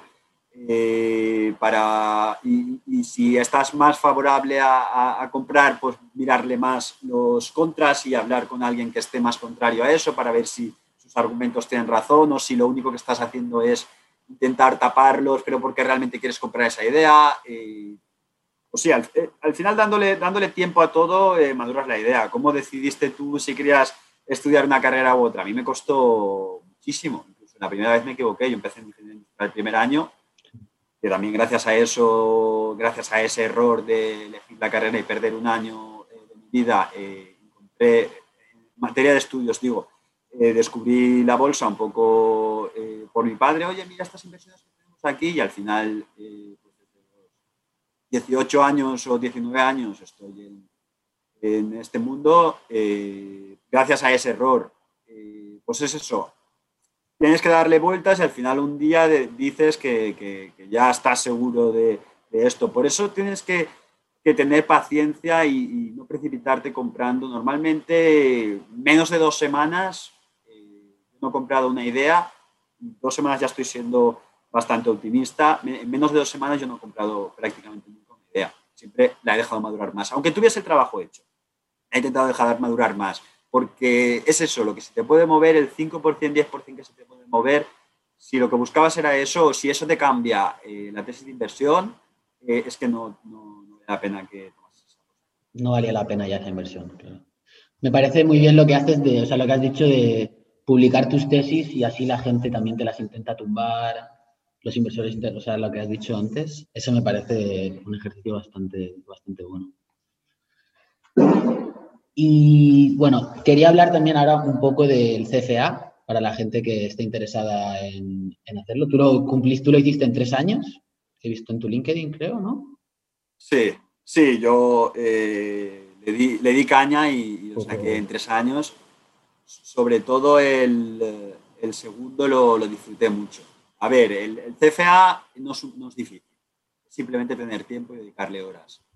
Eh, yo tuve la suerte de que, la mala suerte no, de que el, primero lo hice eh, usando el máster y el máster de economía te daba un background eh, suficiente para poder estudiar el CCA. Yo el CCA nivel 1, que lo estábamos comentando antes, me lo saqué en dos meses. Eh, una noche así un poco diferente, decidí apuntarme y cuando me di cuenta de lo que había hecho, quedaban dos meses para el examen, que antes era a principio de junio, ahora han modificado un poco todo. Eh, y entonces me, dediqué dos meses prácticamente en exclusiva a sacar el CCA, pero así no, no lo disfrutas. Yo después de, estudiarme el CCA 1, eh, me acuerdo que también hice un intensivo con Damodaran, que tiene libros muy buenos y un poco mejorando el conocimiento que había aprendido, un poco mejorado en el CCA 1. El CCA 1, bueno, eh, un poquito más de trámite. El CFA2, que es el más difícil, ahí esté, ¿verdad? Donde vais a, saber vosotros mismos si os va a gustar eh, la, inversión realmente o si es más un hobby. el CFA2 es muy, muy eh, duro, pero a la vez yo disfrutaba estudiando el CFA, eh, porque yo ya estaba trabajando, entonces yo el CFA solo es imposible, además más en nuestro trabajo, que estás todo el día leyendo, es imposible llegar a casa a las 8 de la tarde las 8 de la tarde, o al menos para mí, es imposible hasta las 11 dedicarle 3 horas al día o 2 horas al día, es imposible. Yo no, yo no podía. Pero claro, ¿qué hacía? El viernes, que nosotros tenemos la suerte de que a las 3, que por las tardes no trabajamos, pues cogía viernes, sábado y domingo y pam, pam, CCA. Yo el CCA 1 eh, sí que lo estudié muy rápido y muy correprisa, si no disfruté, eh, fue como una presión, una necesidad. Eh, eh, y de lo que más me acuerdo es de, beberme litros de eh, dos, litros de Coca-Cola diarios para estudiar el CFA, pero el CFA2 me encantó. Y ahí es donde realmente eh, vi que de verdad esto era lo que, lo que yo quería hacer. Bueno, antes ya, ya, ya lo tenía claro, pero ahí es cuando, cuando tú ves que el CFA2 lo disfrutas y que en el examen lo bordas y que acabas una hora antes que todos y que dices, es que me he quedado con ganas de, de seguir estudiando. Eso es cuando de verdad eh, te das cuenta de que este sector está para ti. Y un poco, eh, lo, creo que lo he comentado antes, el CFA creo que va a ser eh, en el futuro para la gente que se quiera dedicar a la inversión. Aún no hay muchísimos CFAs, pero sí que ya van creciendo, sobre todo en la época joven, en, las edades más, más tempranas. cuando yo me saqué el CFA, éramos en España menos de, de 500 y éramos solo cinco personas por debajo de los 30 años y ahora creo que son ya más de mil personas en, España. Eh, está creciendo la popularidad y además ahora están dándole un empujón más, ¿no? Eh, poniendo más exámenes. Antes era imposible sacárselo en menos de tres años. El nivel 1 tenías dos oportunidades, en junio y en diciembre, y luego el nivel 2 y el nivel 3 solo una oportunidad. Ahora, según tengo entendido, eh, han incrementado el nivel de oportunidades por año y al final un poco en línea con, el, con la idea de que va a ser un requisito en el sector. Yo sí que recomiendo a la gente sacarse el CCA, pero eh, no por esto creo que, que, tienen que dejar de lado realmente lo que, lo que importa. Lo que importa es eh, trabajar, seguir formándose, hacer unas prácticas, eso es muy importante. O sea, el CCA tiene que ser eh, tener la, la, fuerza mental para el fin de semana, en vez de que todos tus amigos eh, salen de fiesta, que a mí me, me mandaban fotos, yo soy nocturno, estudio por las noches, desde las 7, 8 de la tarde me pongo hasta las 7, 8 de la mañana entonces mis amigos estaban de discoteca y me mandaban fotos borrachos y yo estaba ahí dándole al, al Cuban, ¿no? Entonces eh, tienes que tener esa fuerza de voluntad, pero no tiene que quitarte eh, horas de trabajo para, para poder seguir eh, progresando. ¿Qué has dicho lo último? Que no, no, no, se ha entendido bien. Sí, que no tiene que quitarte horas de trabajo, vamos, que si alguien me... Porque por ejemplo, tengo algunos amigos que no han trabajado durante un año y, han estudiado el CFA. Si haces eso, te lo vas a sacar 2000%, porque el CFA no es difícil, son horas y ganas. Pero no es una cosa que yo recomiendo. Yo recomiendo a la gente, antes que hacer el CFA, que, sea, que si tiene unas prácticas en M&A, si tiene unas prácticas en Corporate Finance, en Private Equity, eso vale seis veces más que el CFA. Y el CFA tiene que ser en los fines de semana eh, como hobby, como sacrificar salir con los amigos, como sacrificar eh, quedar con la novia o también tienes que tener eh, ese soporte de relación, ¿no? que yo en mi caso sí que lo he tenido. mi novia siempre me ha aguantado esos tres años de, de, saco, tienes también que tener esa, esa, esa parte de la relación ¿no? que, que te ayude, pero bueno, no tiene que quitarte horas de trabajo lo que tiene que quitarte es horas de ocio. O sea, tienes que tener esa fortaleza mental. Por eso es tan difícil el CFA, porque no puedes sacrificar un año de trabajo. Al final, lo más importante, aprendes muchísimo más. Eh, el trabajo, en la experiencia, incluso tú a nivel individual, analizando compañías, pegándote con compañías, hablando con unos, con otros, perdiendo dinero, ganando dinero, que estudiando el CFA. El CFA sí que te da un background eh, bueno, pero te lo da más la experiencia eh, que el CFA. Lo mismo con los libros que siempre la típica pregunta, ¿qué libro recomiendas para que la gente...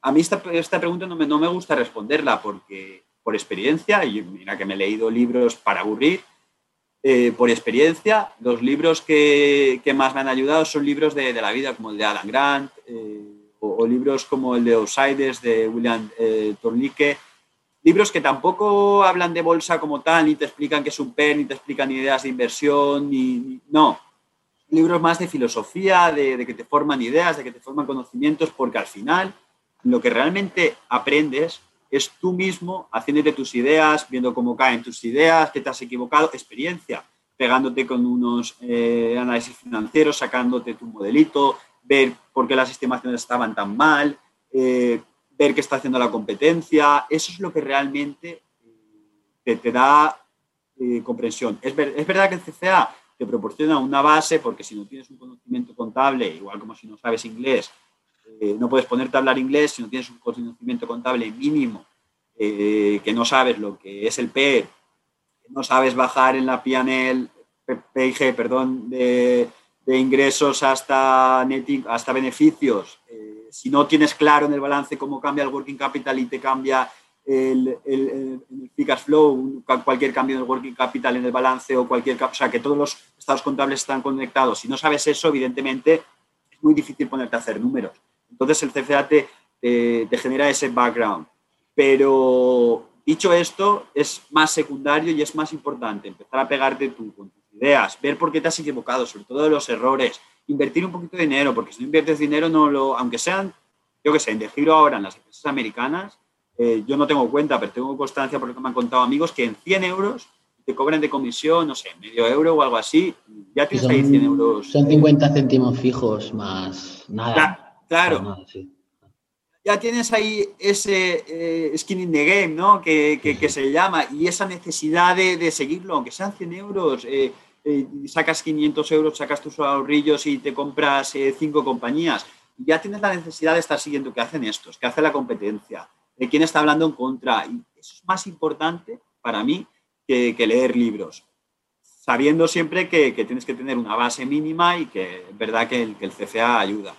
Entonces, mi opinión es que no tienes que sacrificar un año de tu vida sin trabajar por estudiar el, CFA, que hay alguna gente que lo ha hecho y para mí es, es, algo incorrecto, porque a la hora de la verdad yo he aprendido más por mi cuenta, viendo vídeos de gente, por ejemplo yo que, también lo, hago explicando cosas financieras, hay muy, muy, muy buena gente en, Twitter eh, con vídeos en YouTube y demás explicando también cosas financieras a las que le puedes escribir y te van a contestar cuando tengan tiempo, pero te van a contestar. Yo mismo me, me, incluyo en ese dato si tienes alguna pregunta concreta, pero es más importante eso, pegarte ahí, ver por qué te has equivocado, buscar en Google, buscar en Investopedia, eh, buscar... Es más importante eso que tener el título CFA que queda muy bien en el currículum y detrás de, de tu nombre evidentemente queda perfecto. Pero a la hora de la verdad yo he aprendido más por mi cuenta preguntando a gente que estudiando el CCA. ¿Y por qué dices que cuando estudiabas el CCA2 te diste cuenta de que esto era tu mundo? O sea, ¿qué, qué, qué, qué tiene el CCA2 en particular? Pues el, el, CCA1 es un poco más conceptos, un poco de todo, eh, que te sitúa en el sector. La parte de renta fija está muy, muy bien. De hecho, yo eh, solo tengo matrícula en CUNEF en una asignatura y es en la parte de renta fija porque había hecho el CFA una semana antes de mi examen en CUNEF y luego fui a CUNEF sin poder estudiarlo porque no me daba la vida, llevaba dos meses a saco con el CFA y entonces a los exámenes de, de CUNEF fui como fui, pero cuando vi, vi las, las, preguntas dije, joder, si es que, es que, y además le puse algo más en concreto que, que, el resto no sabía porque no se había explicado en clase y es la única matrícula que tengo. Pero bueno, el CCA1 es más eh, para lo toca todo, toca todos los palos, en la parte de, de, contabilidad también está muy bien, pero toca todos los palos, pero el CCA2 sí que es muy a saco en la parte de contabilidad, eh, más en la parte de, de descuento de flujos, eh, más en la parte orientada a lo que es eh, inversión. Entonces, ver que me entraba tan fácil, que lo, lo, lo conocía tan fácil, de hecho yo en, en el CFA2 eh, antes se hacía, eh, en las notas te salía por topics, menos de 50, entre 50 y 70 y más de 70 yo en CFA2 lo tengo todo más de 70 menos una que lo tengo entre 50 y 70 y eso no, no, no lo sacaba nadie. Normalmente tienes varias entre 50 y 70 porque yo lo disfruté, eh, porque todo me entraba muy fácil. La verdad es que la mayor parte de las cosas ya las conocía porque yo también las había, eh, como te digo, autónomamente las había ido trabajando, eh, pero sí, que te, que te, entre tan fácil y que te dé gusto estudiarlo, incluso que te quedes eh, con, con ganas es, es, signo de que en el CFA2, que es muy duro y es donde todo el mundo cae, todo el mundo se le atraganta, es signo de que de verdad eh, esto te entra muy rápido y, te gusta. Luego el CFA3 ya es algo más, yo lo considero de banca privada, de que un poco más eh, de asesor financiero, por decirlo de alguna manera. Pero el 2 es el más eh, matemático, el más dedicado a la, a la, inversión, al análisis. El 3 es más banca patrimonial, dedicado a, a set allocation, a hacerle un portfolio al cliente, que también está muy bien y que también es necesario. Niveles son necesarios, pero así como el primero es más formación, un poquito todos los palos, el 2 sí que hay un especial énfasis en el análisis.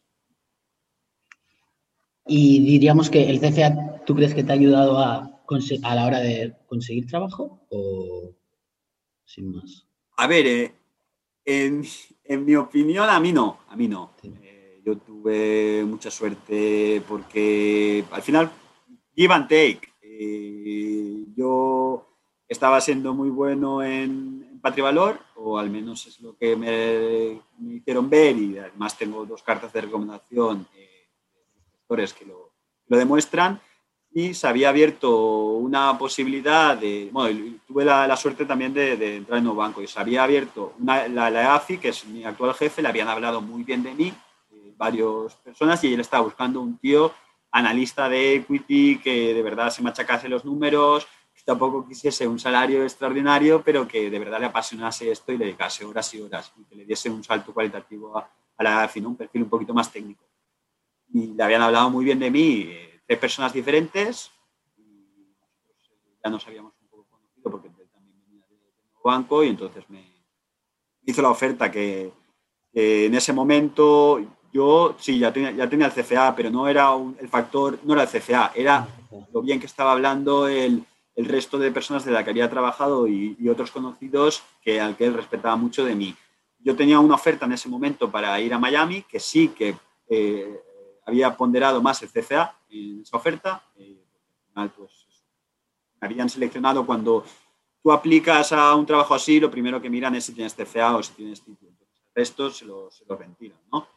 Entonces yo sí que había entrado en esa fase, había pasado la fase y ya lo tenía hecho. De hecho, ya, ya me habían conseguido yo el visado, porque para Miami tenía visado, iban prácticas eh, de un año y me costó, me costó rechazar eh, la oferta de Miami ya teniéndolo prácticamente todo firmado porque al final lo, lo que me ofrecía aquí, si es verdad que, el sueldo era, menor, pero un poco el crecimiento y, el perfil eh, encajaban exactamente, y además me había comentado, habíamos hablado, encajábamos muy bien en la filosofía value, entonces pues al final fue más la filosofía que yo tengo yo de, dar siempre el máximo de, en todos los trabajos, eh, si puedes dar más, ayudar también al de al, de al lado, aunque no sea tu trabajo, eh, que, el CCA. Pero sí que, por ejemplo, mi hermano está trabajando en VS, eh, banca privada, él es, él es especialista, advisor especialista,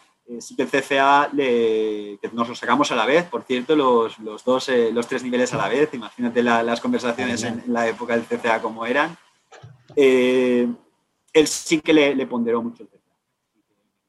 Va bien, yo tengo este trabajo en este sitio y él estaba más en, la parte de, de, banca privada, también en UBS. Subir este rango ha sido gracias al CFA, antes estaba aquí era CFA y sabe lo difícil que es el CCA, sabe el conocimiento técnico y sobre todo el sacrificio y las horas que, valen y saben que un CFA, que luego hay CFAs eh, burros, ¿sabes? Pero que, un CFA, ya de, por tener el CFA, pues algo, algo más sabe, algo más sabe y algo más sacrificado es.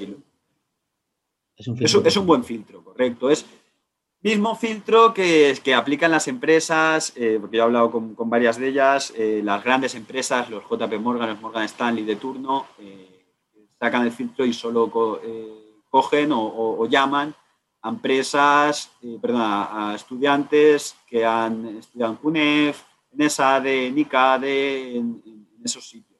Porque sí que es verdad que en la pública también hay gente buena, pero a lo mejor en la, en la privada ya de los 100 hay 80 preparados que de verdad tal, y en la pública hay 20. Porque los, 80 no porque sean tontos, sino porque tienen otras cosas en la cabeza, ¿no?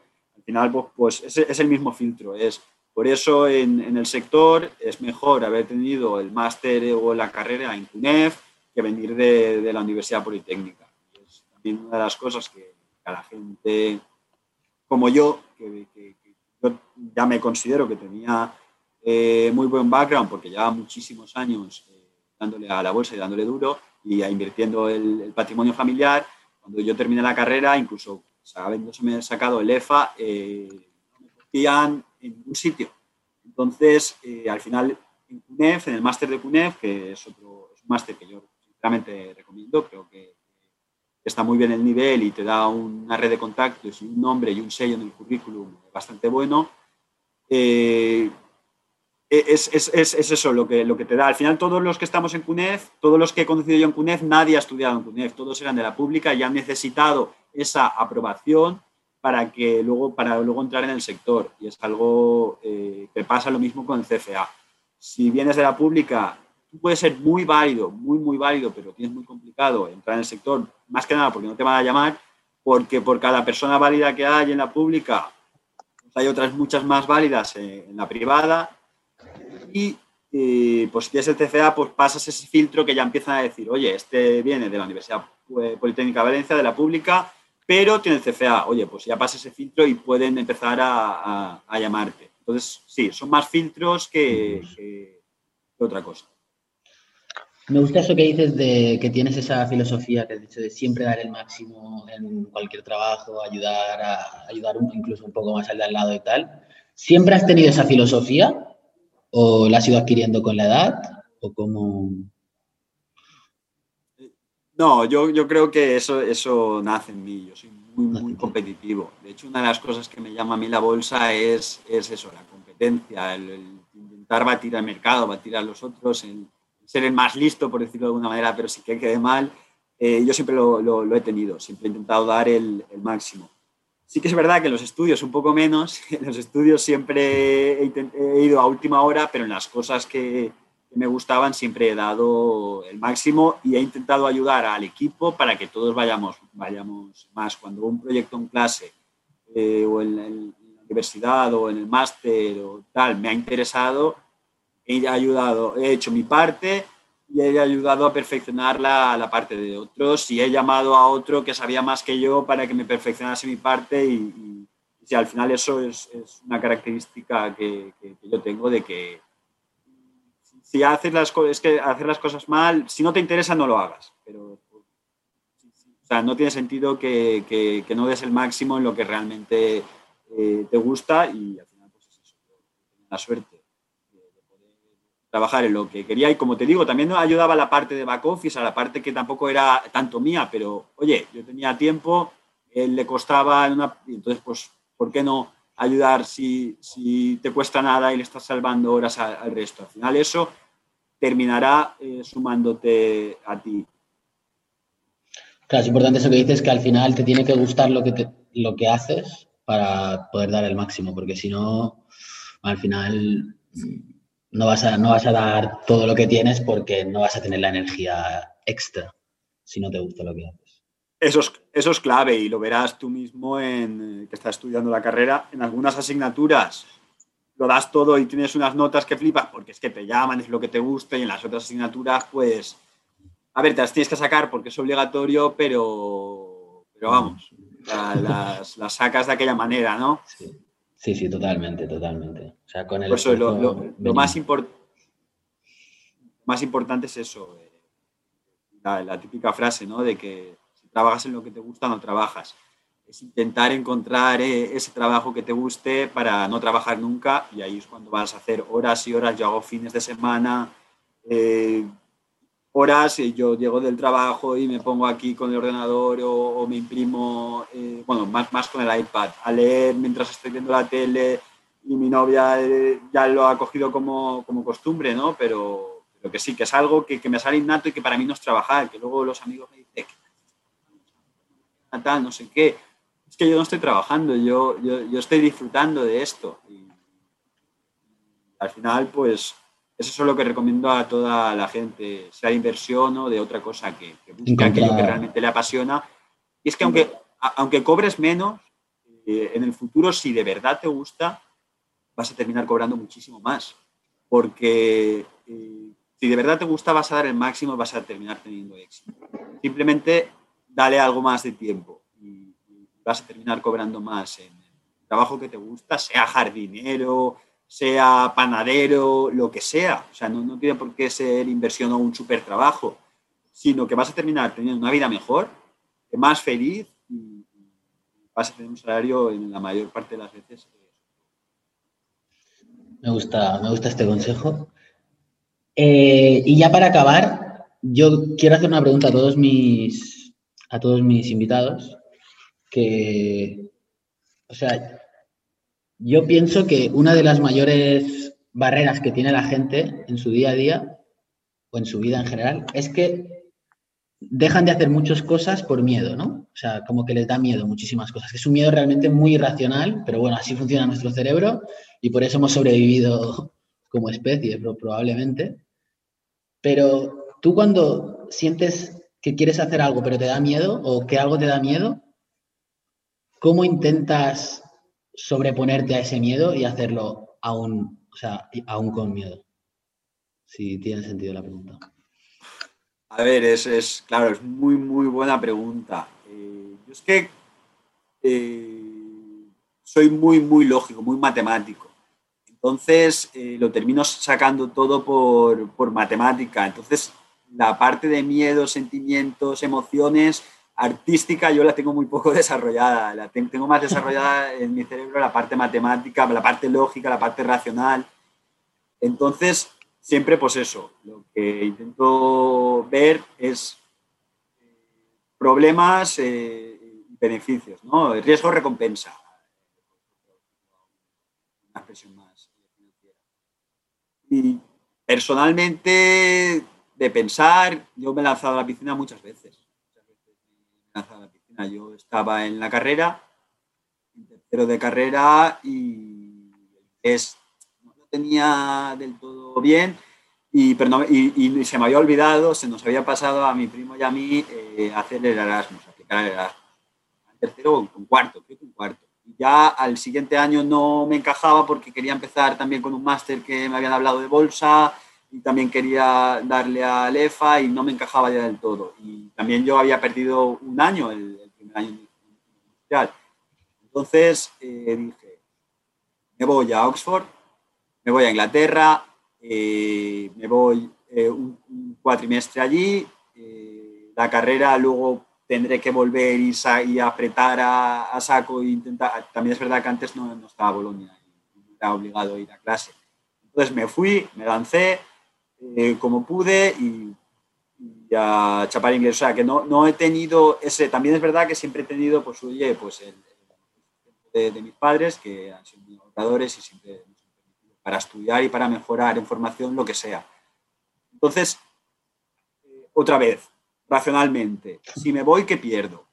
Pues pierdo seis meses con mis amigos, eh, seis meses eh, nada de que en el Politécnico se puede sacar relativamente fácil sin tener que estudiar muy fuerte, pierdo también la, tengo la posibilidad de, tener que hacer incluso un año más, ¿y qué gano? Gano algo que es lo que necesito, porque yo tengo interés de que leerlo pero en hablar, y si de verdad quiero dedicarme a esto, tengo que dar el salto en hablar. Entonces, di ese salto y salió, me salió bien, entiendo, porque ahora eh, algo sé. Eh, pues es eso, intentar y trasladar, mi consejo es intentar hacer en una lista y poner qué es lo que te puede salir mal, cuál es el worst case, que es algo como en las inversiones lo que hacemos, cuál es el worst case cuál es el escenario normal y cuál es el best case.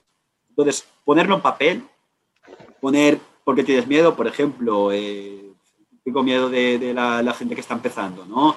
Eh, ¿Qué carrera elijo? Eh, eso es el miedo que yo también tenía en su día. Me estoy equivocando, estoy, industriales, tengo que estudiar económicas, que tengo que estudiar. Al final me, dediqué por la rama industriales porque tenía un perfil más, más matemático y me equivoqué, pero el, miedo era, pierdo un año y si me doy cuenta pronto que pierdo un año, intento eh, recolocarme. O sea, lo, pones en un papel, en una lista y al final no, no, no es tanto miedo. O cambiar de trabajo. Cambiar de trabajo, lo mismo. Una cosa que está haciendo un amigo eh, íntimo mío ahora. Lo pones en un papel y en el papel no parece tan fuerte y te haces tus tres escenarios razonables y cuando lo ves escrito cuando lo has hablado con unos y con otros, al final pierdes ese miedo y de verdad te, tal. Que siempre hay un escenario que es el, peor, pero que lo único que pierdes es, es lo, que, lo que pierdes es ganar experiencia en una cosa para luego estar más formado y, ser mejor en otra. Yo, es que no veo eh, decisiones o que, sean tan binarias como, oye, o, decides esto o estás muerto. ¿no? No, hay tantas decisiones así en la vida. La mayor parte de las decisiones es, oye, he perdido un poco de tiempo, pero al mismo tiempo soy una persona más madura, con más experiencia, con más contactos. Eh, entonces, ponerlo todo en papel, pensarlo bien, poner los pros, los contras, los tal, y se va a perder ese miedo escénico que hay, que, que, te crea un poco de ansiedad, pero que cuando has madurado la idea, le has dejado algo de tiempo, lo tienes escrito, es menos de lo que realmente eh, parece. Sí, o me gusta lo que dices porque cuando lo escribes, como que lo pones más en perspectiva, ¿no? Y al final te das cuenta de que, bueno, tampoco, tampoco es para tanto el miedo ese que tienes, que tampoco que no, es muy racional. Y, Así es la, mayor parte de, la mayor parte de los miedos es porque no estás poniendo bien las cosas en perspectiva, no estás viéndolas bien. Eh, dejarte un trabajo estable y empezar tu propio, lo que sé, consultoría o tu propia panadería, tu propio negocio, lo que sea. Eh, en el peor de los casos, tienes esa experiencia de autónomo que no la va a tener nadie y luego vuelves a tu sector en el que estabas, que seguro que lo has hecho bien y puedes volver a tener una puerta con muchísima más experiencia, con más vivencia, que puedes trasladar luego a tus hijos, a tus familiares, a tu, a tu todo. Y es que es un, siempre suma, hasta el worst case suma en la mayor parte de, las decisiones. No hay una decisión que sea vida o muerte.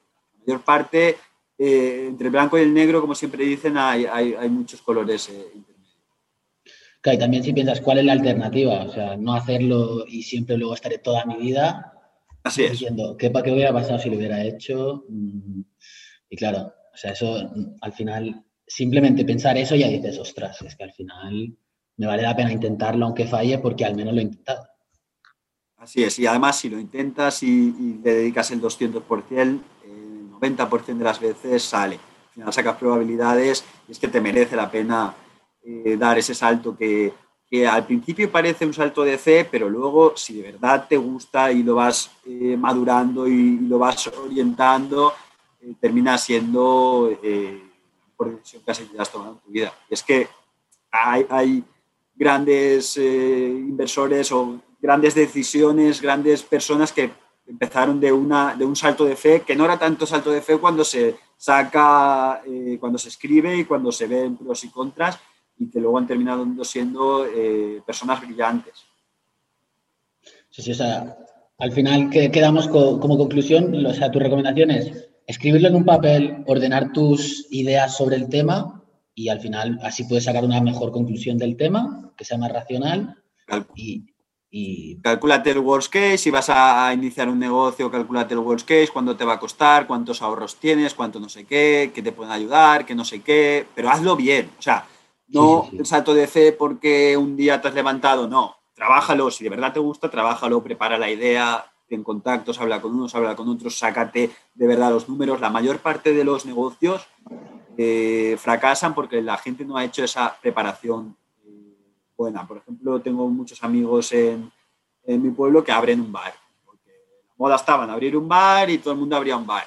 Antes de abrir un bar, sácate, no es difícil, costes, ingresos, ingresos por persona, hazte un modelito, llévalo al papel como, como tal y luego mira si te compensa o no te compensa, si vas a llegar ahí, si no vas a llegar ahí, pero oye, trabájalo, no hagas un salto de fe sin pensar nada o lanzarte al riesgo sin pensar nada, ¿no? Yo cuando digo ponerlo en el papel de manera racional, yo siempre que tomo las decisiones eh, las tengo todas muy estudiadas, todos los escenarios, que luego siempre sobre el papel es más fácil que, en la realidad, luego te salen otras cosas, pero tenlo trabajado, tenlo estudiado, tenlo en papel con los posibles escenarios, eh, posibles resultados, o sea, madura la idea. Pues muchas gracias por, esta entrevista, Gabriel. Eh, gracias por aceptar mi invitación random por Twitter. Muy amable por tu parte. Y nada, si querías si quieres añadir algo, cualquier cosa que crees que, quieras decir antes de acabar. Eh, pues sí, lo primero, muchas gracias a ti otra vez por pensar en mí y espero que, tengas mucho éxito. Y yo lo aprovecho también para, además, este año ha sido el primer año que, he hecho eh, vídeos, algún vídeo explicando tesis de inversión y demás, alguna entrevista. Y lo primero, agradecer a, toda esta gente que está lanzando. Yo creo que estáis ayudando a una barbaridad de personas que, no lo sabéis bien eh, a aclarar sus ideas, a dar más información. O sea, es, un apoyo porque a mí también me ha, transmitido mucha gente que me ha escrito por privado. Esto, tal. Además, incluso alguno eh, que, es muy top, gente muy top de Google. Eh, me, han querido conocer a raíz de, entrevistas o de tesis de inversión que me han regalado una botella de ron a la que siempre estoy abierto, eh, porque a mí me encanta. Y, al final se conoce a gente que ellos me han eh, dado muchísima información en su campo que yo desconocía y, es eso por, por, abrirte, ¿no? Y es gracias a, gente como, como tú. Lo segundo es que es sé lo complicado que es. Yo no sabía lo complicado que era hacer un vídeo en YouTube hasta que he empezado a hacerlo. me parece una cosa tremenda preparar una tesis de inversión en vídeo. Yo en papel eh, te escribo lo que quieras. Eh, pero luego eh, ponerme delante de una cámara y, contarlo y demás, y luego te escuchas y dices, hostia, ¿cómo, ¿cómo, he dicho esto? Porque mi cabeza no estaba pensando eso. Es, es muy complicado y esa preparación que está haciendo todo, toda la gente cada vez más y ese incremento de cultura que, es, que estáis haciendo todos vosotros, porque además os quita, soy, soy consciente de que os quita muchísimo tiempo, y yo creo que es algo que, que, se agradece poco, porque últimamente tenemos mucho y se agradece poco. Y entonces yo, toda la gente que hace vídeos mejores o peores, que, da su opinión públicamente, que hace podcast, ya de por mí ya tienen el cielo ganado. Muchas gracias, Gabriel. O sea, yo creo que al final las redes sociales y YouTube y todo esto, bueno, Instagram, todo esto tiene muchas cosas malas, ¿no? Como que nos enganchamos mucho a la pantalla y tal, pero también está, o sea, hay un potencial muy bueno de que se expandan ideas muy buenas, tanto en el mundo de la inversión como en general, de la vida en general, que se expandan esas ideas en todo el mundo. O sea, es que como que realmente tenemos el capital para que todo el mundo esté muy formado. O sea, y es algo que, es algo muy nuevo y que veremos cómo impacta en el mundo, pero yo espero que estas redes sociales, YouTube, puedan formar mucha gente y que el mundo sea un lugar mejor dentro de 20, 30, 40 años. Sí. Pero bueno, ya veremos. Sí, yo, yo estoy también en esa línea. Aunque es verdad que también hay luego mucho interesado, pero por cada interesado hay, hay tres, cuatro que de verdad aportan mucho a, a la sociedad. Y las redes sociales eh, están ayudando a mucha gente a montar sus negocios que antes no, no, se podía y espero que sobre todo en España tenemos eh, una mentalidad muy conservadora y muy a ver si, todos somos funcionarios, que tenemos un sueldo fijo, trabajamos poco, a ver si, si nos da ese empujón eh, para ser más autónomos, para jugárnosla más, porque es lo, que necesitamos en España. Pues nada, Gabriel, uh, muchas gracias y nada, que vaya bien.